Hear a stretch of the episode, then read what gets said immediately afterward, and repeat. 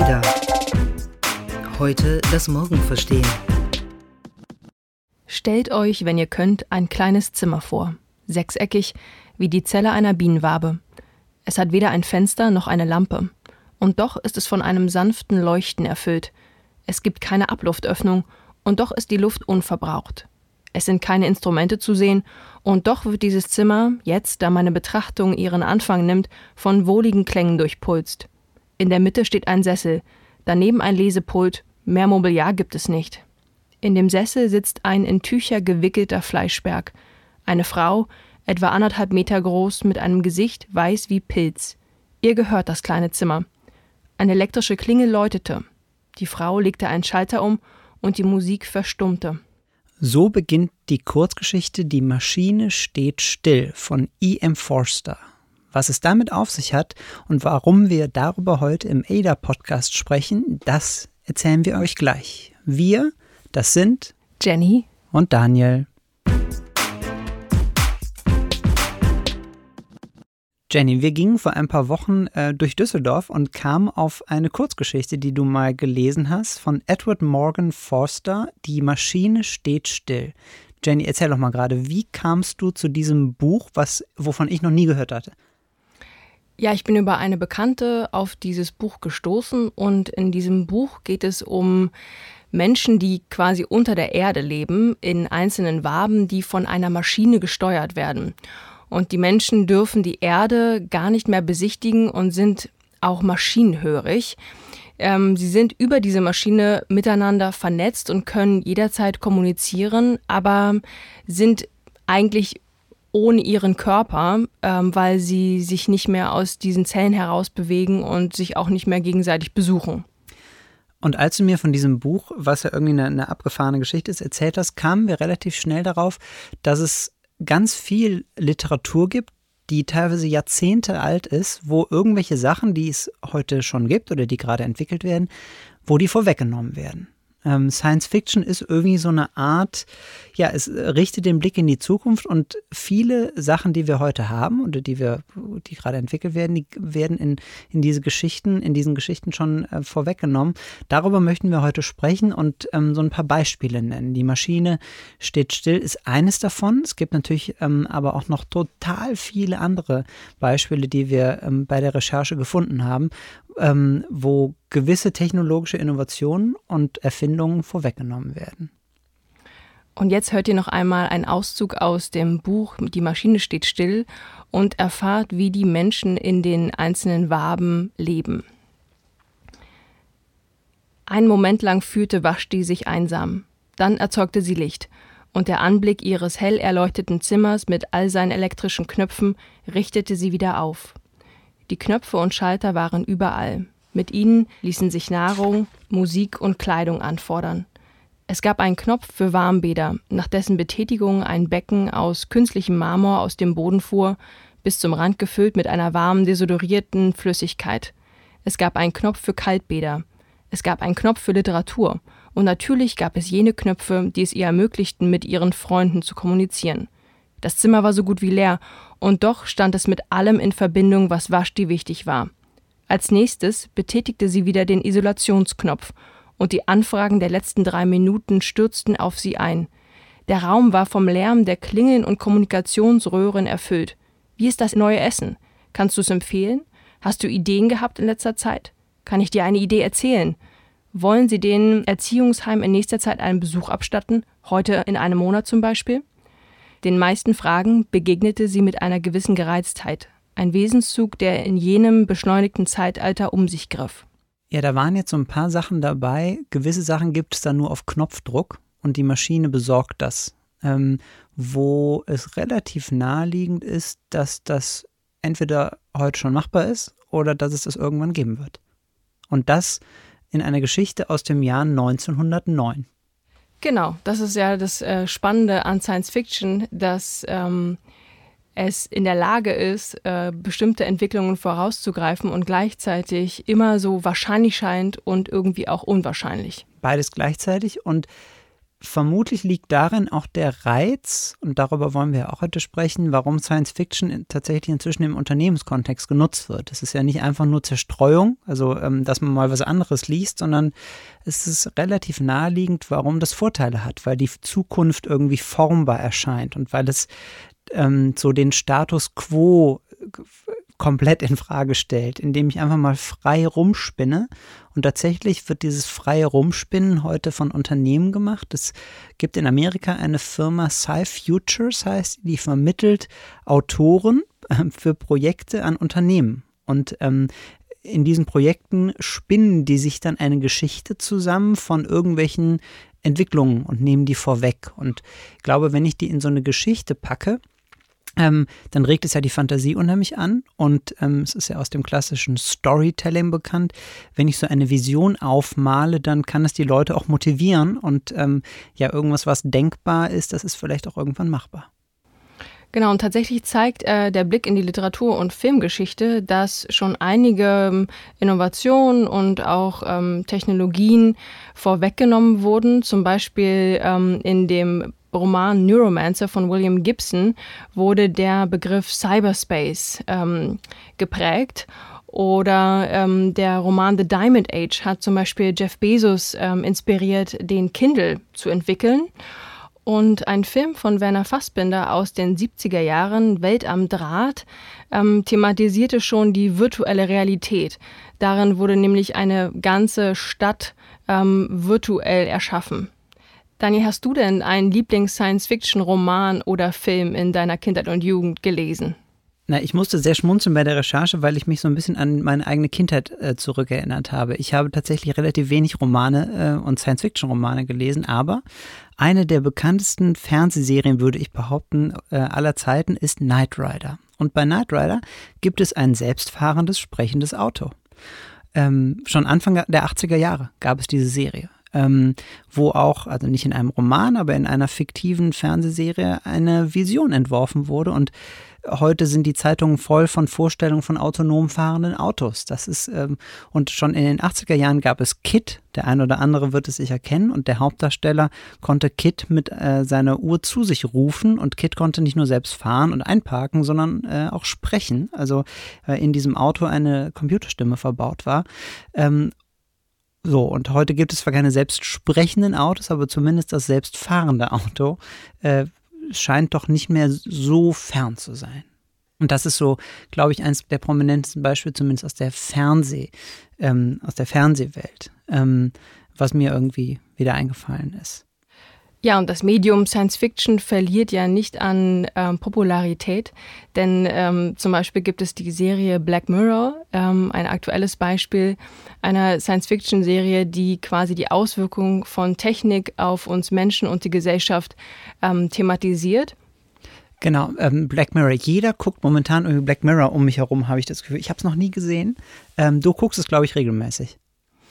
Äh, ich habe zumindest mal einige Folgen davon gesehen. Black Mirror ist schon ziemlich verstörend. Deswegen finde ich, muss man äh, diese Episoden etwas dosieren, weil man danach äh, immer denkt, die Welt geht unter.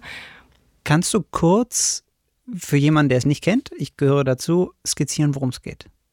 Genau, Black Mirror besteht aus inhaltlich abgeschlossenen Episoden. Das heißt, ähm, die Serie hat keine in sich geschlossene Geschichte, sondern jede Episode erzählt eine in sich geschlossene Geschichte und ähm, da gibt es zum Beispiel die berühmte Episode Nosedive, in der äh, die Protagonistin versucht, ähm, ihren Social Score zu verbessern mit allen möglichen Mitteln. Denn jegliche Interaktion zwischen den Menschen wird konstant bewertet. Und äh, die Protagonistin wird fast wahnsinnig darüber, ihren Social Score zu verbessern, weil sie aus irgendeinem Grund äh, einmal abgestiegen ist und jetzt äh, auch bestimmte Dienstleistungen gar nicht mehr in Kauf äh, nehmen kann und auch von ihren Freunden schon fast nicht mehr beachtet wird. Ähm, und sie versucht eben jetzt, äh, diesen Social Score zu verbessern und ähm, scheitert daran aber. Und man merkt eben, wie verheerend so ein Bewertungssystem ist, weil wir nicht mehr auf unsere zwischenmenschliche, äh, auf unser zwischenmenschliches Gefühl achten, sondern nur auf diese Messung durch den Computer. Irgendwie scheint es so ein Bedürfnis der Menschen zu sein, irgendwie mit dem Status quo nicht zufrieden zu sein, oder? Weil, also wir haben die Maschine steht still, es liegt vor uns von 1909, ähm, wo eine gewisse Fantasiewelt ähm, erschaffen wurde und in ganz vielen Werken auch. Und ähm, so dieser Traum, auch der ja von Elon Musk und Jeff Bezos gerade vor allen Dingen geträumt wird, dass das Leben auf der Erde nicht mehr ausreicht und wir müssen auf anderen Planeten leben und so, das sind keine Träume von heute, sondern schon von gestern und vorgestern, merkt man an diesen Werken.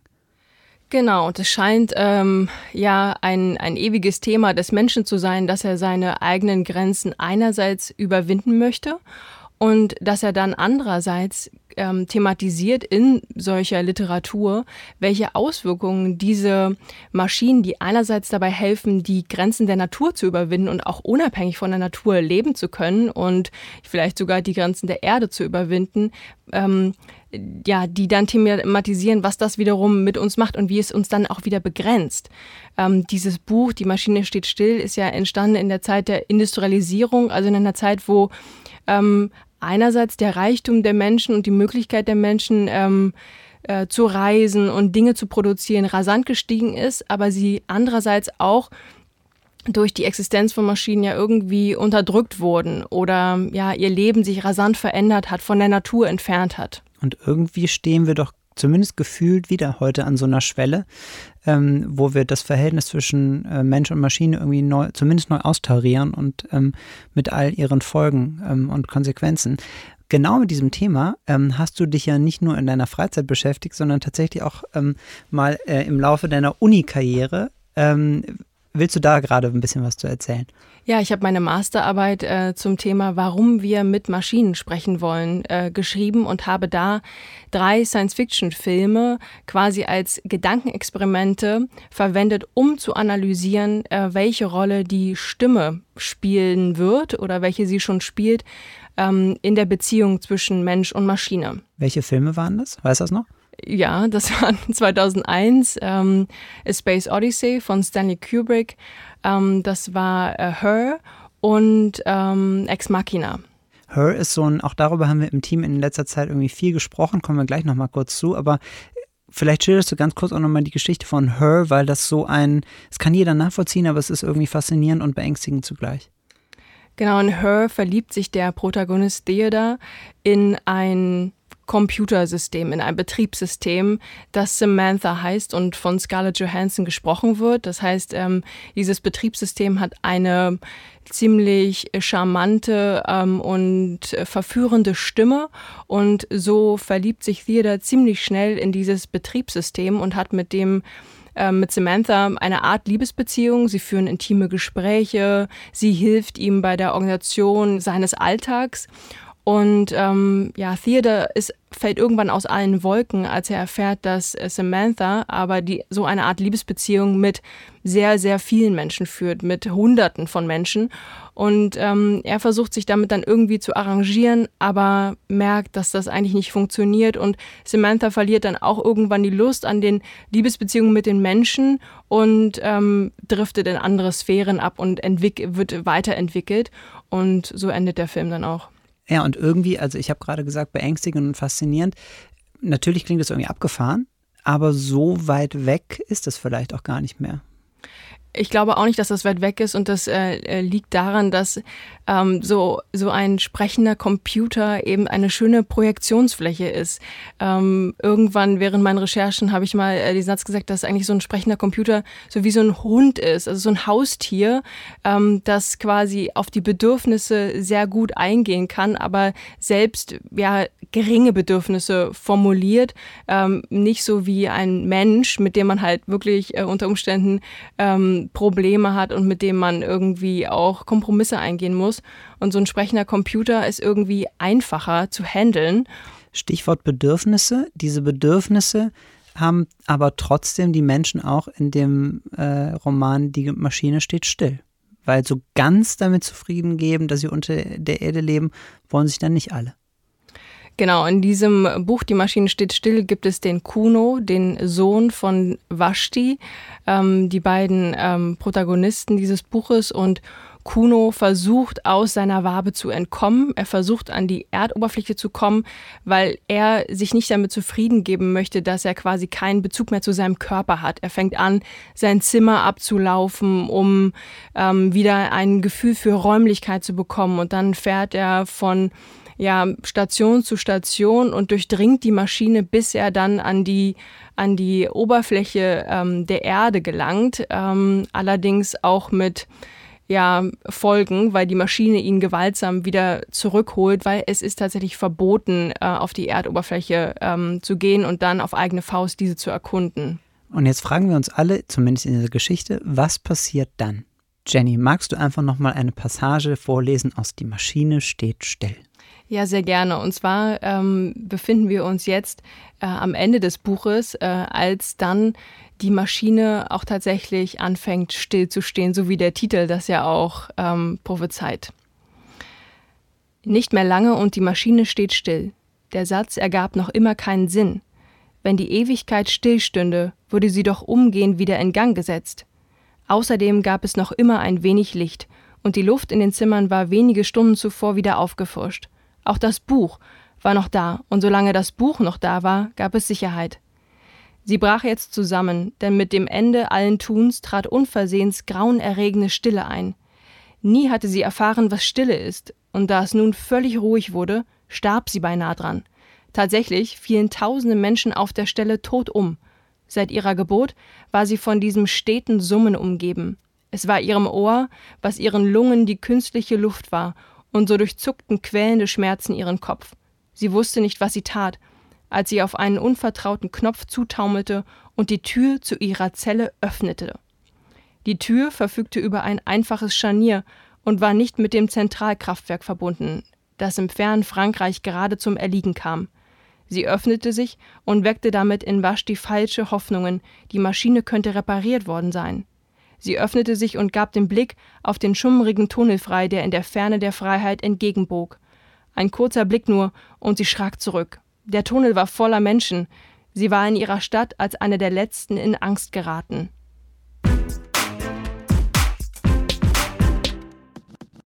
Ein ganzer Tag voller Inspiration erwartet dich am 12. Oktober in Berlin. Da findet nämlich der Female Future Force Day von Edition F statt. Eine Konferenz, die sich um dich und deine Zukunft kümmert.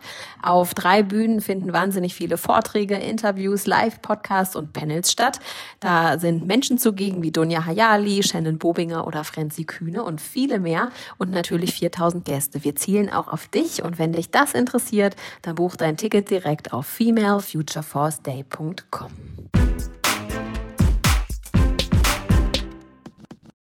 Ja, so viel zu Die Maschine steht still. Wer das ganze Ende äh, erfahren möchte, muss sich natürlich das Buch kaufen äh, und selbst lesen. Genau, das wollen wir nicht vorwegnehmen. Wir würden aber gerne etwas ausprobieren. Ähm, dies, das Thema dieses Podcasts äh, behandeln wir, das verraten wir jetzt schon mal exklusiv, einerseits auch nochmal im neuen ADA-Magazin und es gibt ja Berge von Literatur, ähm, von Filmen, von Serien, ähm, die man auch nicht sofort findet. Und deswegen würden wir ähm, euch gerne ähm, animieren, äh, uns euren Lieblingsroman, eure Lieblingsserie, euren Lieblingsfilm äh, zu schicken, der vielleicht auch nicht so bekannt ist, wo, naja, irgendwas, was es vielleicht heute schon gibt oder was sich andeutet, wo irgendwas vorweggenommen wird. Also der Appell an euch, schickt uns eure liebsten Science-Fiction-Werke. Ja, wir sind gespannt, was ihr im Bereich Science Fiction bereits gelesen und gehört habt. Ja, und ähm, auch gespannt sind wir, wie es weitergeht. Ich finde schon, dass wenn man sich mit diesem Thema beschäftigt, kann man sich die Frage stellen, wie wird wohl so die Welt in 20, 30 Jahren aussehen? Ähm, also die, das Eintauchen in die Science-Fiction-Welt regt die Kreativität definitiv an. Genau, und es ist immer die menschliche Vorstellungskraft, die neue Erfindungen hervorbringt. Und Science Fiction äh, ist dafür eine wahnsinnig tolle Quelle. Das war der ADA-Podcast. Heute das Morgen verstehen. Entwickelt wird unser Podcast von der gesamten ADA-Redaktion, einem Teil der Handelsblatt Media Group. Produziert werden unsere Folgen in Düsseldorf von unserem wunderbaren Tonmeister Julian Stephan. Wenn ihr unsere Arbeit unterstützen möchtet, dann könnt ihr das am besten tun, indem ihr unser ADA-Magazin abonniert und unserem Podcast bei iTunes 5 Sterne gebt. Mehr Informationen gibt's unter join-ada.com. Ada. Heute das Morgen verstehen.